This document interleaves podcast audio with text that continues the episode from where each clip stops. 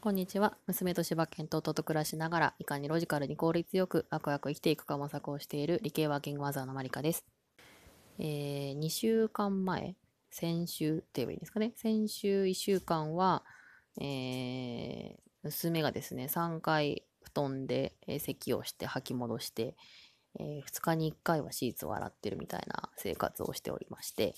で、今週、この月曜から日曜日まではですね、えー、保育園から2回呼ばれて、まあ、38度超えの熱ですって呼ばれて、行って帰って夜になると平熱になってすごく元気で、次の日はひたすら元気な人をこう家で相手をするみたいな生活をしておりまして、結構こう私自身の体力が結構底をついている状態です。まあ、病院で検査とかもしまして、いわゆるこうインフルとか溶連菌とかではないだろうということで、まあ、普通の風邪ということで、まあね、今自身、本人自身はまあとても元気に生きているので、まあ、一安心なんですけれども、まあ、どうにか今年のうちに、まあ、そういう大変なことは全部、あの、今年のうちに落としていって、スッキリと新年を迎えたいな、家族で一緒に迎えたいなというふうに思っています。で今日はですね、何をお話しようかなと考えていたんですが、最近いろんな方の Voicy を聞いていると、あのお金にまつわるお話がすごく多いなというふうに思います。まあ、例えば、あの、ワーママハルさんの Voicy の228回の、えー、無料と有料の差は前物差し持ってるっていうお話もすごく、えー、印象に残った回でした。やっぱり情報がこうどんどん溢れて誰でもいろんな情報を大量に手に入れられる時代になったので、まあ、自分の軸を持っていないと、まあ、その情報の海に溺れてしまうっていうこともあると思うのでその情報とお金っていうことの観点について今日は3つほどに分けてお話をしてみたいなと思っています。それではよろしくお願いします。というわけで、えー、今日は情報とお金という観点で、まあ、3つほどテーマに分けてお話をしたいと思います。まず1つ目は、えー、情報のセレクトショップ化という内容です。で今は、まあ、インターネットのおかげでいろんなものが、えー、情報が格安で手に入るようになりましたよね。で逆に情報があまりにも多すぎてこう海に溺れているような状態でその中で、えいい情報がどこにあるのかっていうことが分かりづらい時代になってきました。以前はそういうふうではなかったので、こう情報を持っている人と持っていない人っていうことがすごく明確に分かれていたので、情報を得ること自体に価値があったかと思うんですが、まあ、インターネットによって情報の垣根がなくなって、誰もが同じような情報を平等に受信をすることができるようになって、もちろんま発信もみんな個人ができるようになっていって、で情報を得られるということ自体よりは、その情報の海の中でピンポイントに自分に必要である情報を得るえ、こうセレクトしていくっていうことに、まあ、価値が出てきたように思います。で、まあ、情報については、まあ、お金を払って有料であればいい情報とも限らないですし、まあ、それを利用して、まあ、例えば高額なセミナーで、では10万のセミナーならにはきっといいに違いないと思って、まあ、お金を払わせてがっぽり儲けているセミナーも世の中にはあったりしますよね。で、まあ、その一方で、まあ、無料の情報の海の中で、なんでこんな有益な情報が無料で出されてるんだろうなんて思ってしまう情報もあったりします。で有益な情報を、まあ、効率よく得るためには、まあ、やはり自分自身のその情報のアンテナの嗅覚を育てる必要があると思うので、まあ、自分の中でこうこれならっていう対価を支払って情報を得てみてでその後でこの情報にこの価格って自分には適切だったのかこれは失敗だったのかっていうその成功と失敗を繰り返していきながら自分なりのその情報の、え嗅覚っていうのを育てていく必要があるかなと思います。では情報とお金の話をしようかなと思って思ったことがですね今はこう情報のセレクトショップの時代になっているんじゃないかなというふうに思いました。で、同じ、全く同じ情報を、まあ、有名な人だったり、こう発信を続けている人が発信するとすごくいいねがついているのに、同じ内容を別の人が発信すると全くいいねがつかないなんてことは結構 Twitter とかでよく見るんじゃないかなと思うんですが、それはやはりこう何を配信するかという中身よりも、まあ、誰が配信しているか、まあ、情報より人に、まあ、あのフォーカスが当たっているような時代になってきているというふうに思います。なので、こう、同じ情報でもこの人が言ってるなら大丈夫じゃないかとか、この人が言ってるなら試してみたいなっていうふうに、まあ、人っていうところに、まあ、人のあの尺度が生まれているように思います。えですので、こう、情報を発信していく側としては、その、情報をこう大量に持っているということが有利なのではなくて、え持ったらこう、なんでしょう、ま、あの手元に抱えずにどんどんえー、皆さんに発信していくっていうことで、まあ、それを受け取る人たちにとって、じゃこの人はいっぱい情報発信、有意義な情報を発信してくれてる人なんだなという価値が上がっていく時代になっていくんじゃないかなというふうに思います。えー、以前のワーママハルさんの Voicy の回ですごく印象的だったのがあるんですが、あの質問質問箱に回答されていて、あの誰でももう同じように知っているような同じ内容を発信しているにもかかわらず、えっ、ー、と、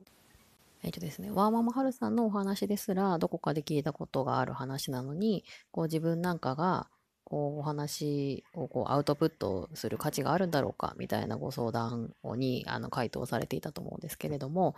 やっぱりこう情報は調べさえすれば皆さん同じような情報に当たると思うので、ま、何をあの発信するかっていうことだけなではだけではなくて、まあ、それをその発信者が、えー、解釈してどうこう咀嚼した中で皆さんにフィードバックするかっていうところもあると思うのでそれはその一人一人個人の経験とか価値観によってその解釈っていうのはあの十人十色というか皆さん違うお話になるんだろうなと思います。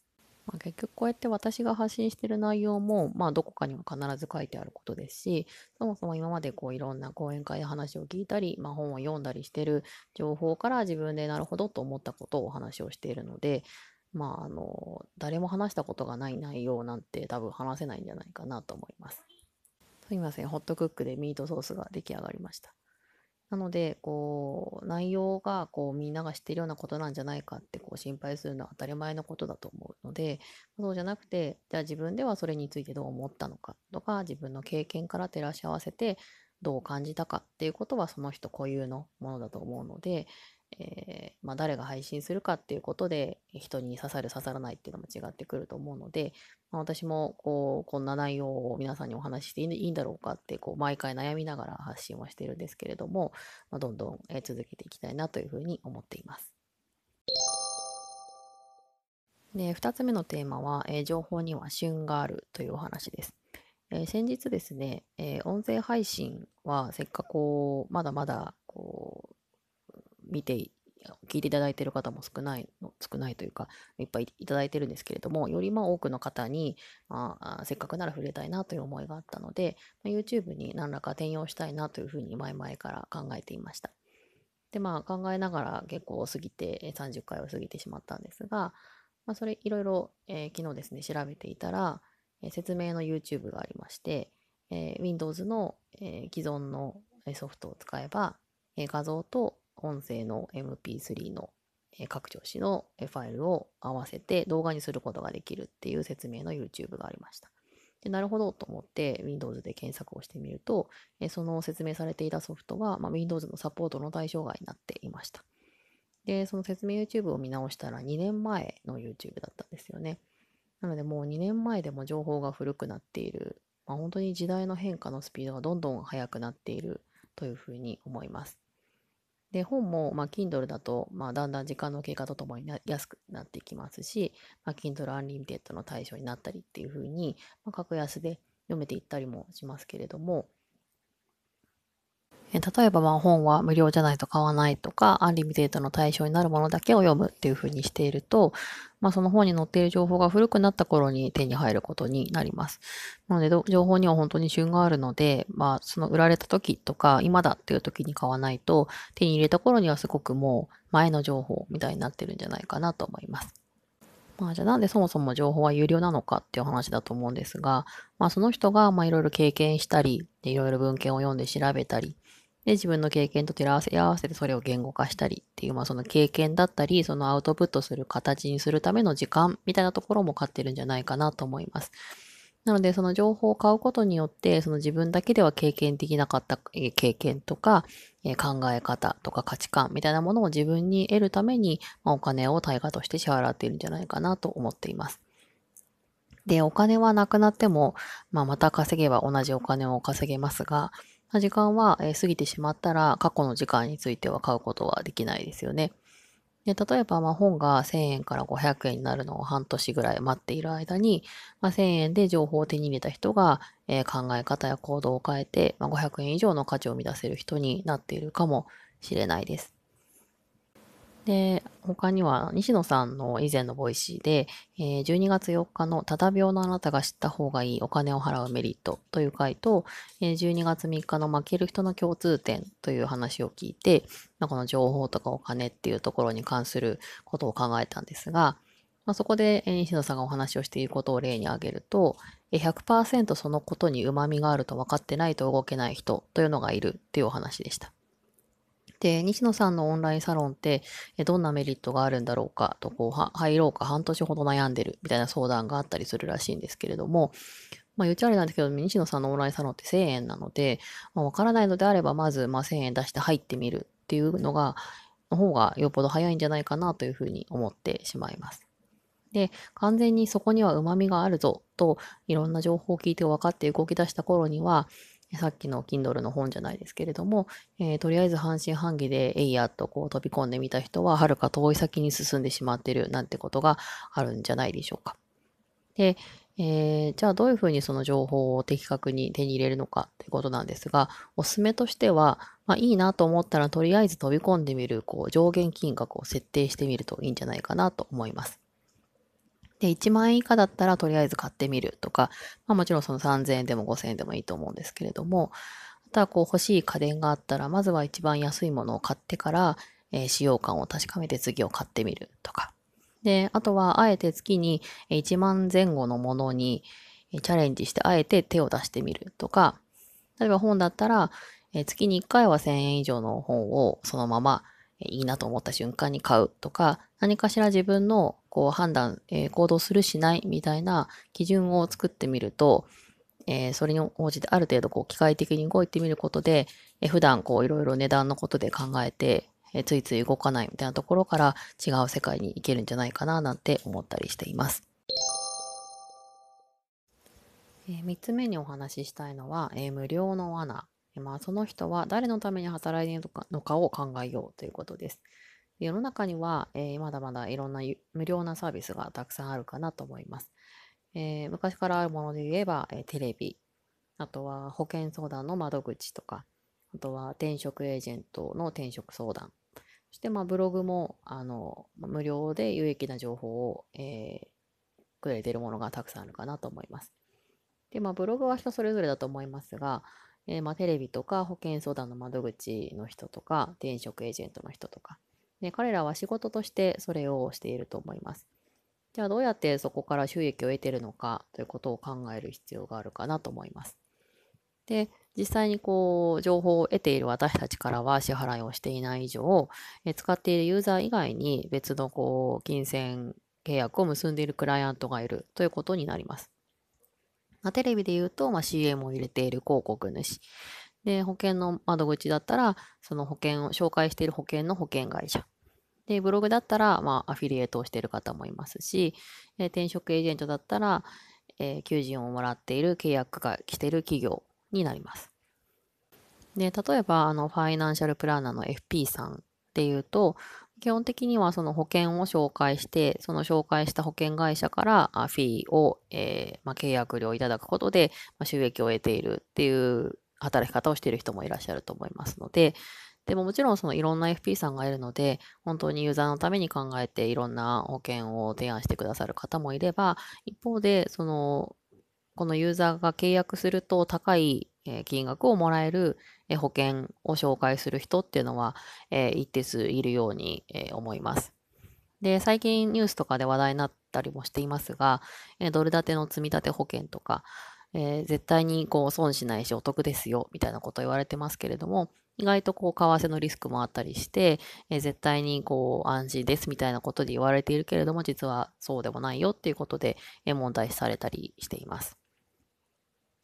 で、その一方で、最近はその使っているユーザー本人から直接、えー、まあ、対価をいただくことでビジネスをして、情報のビジネスをしているっていうサービスが増えているようにも思います。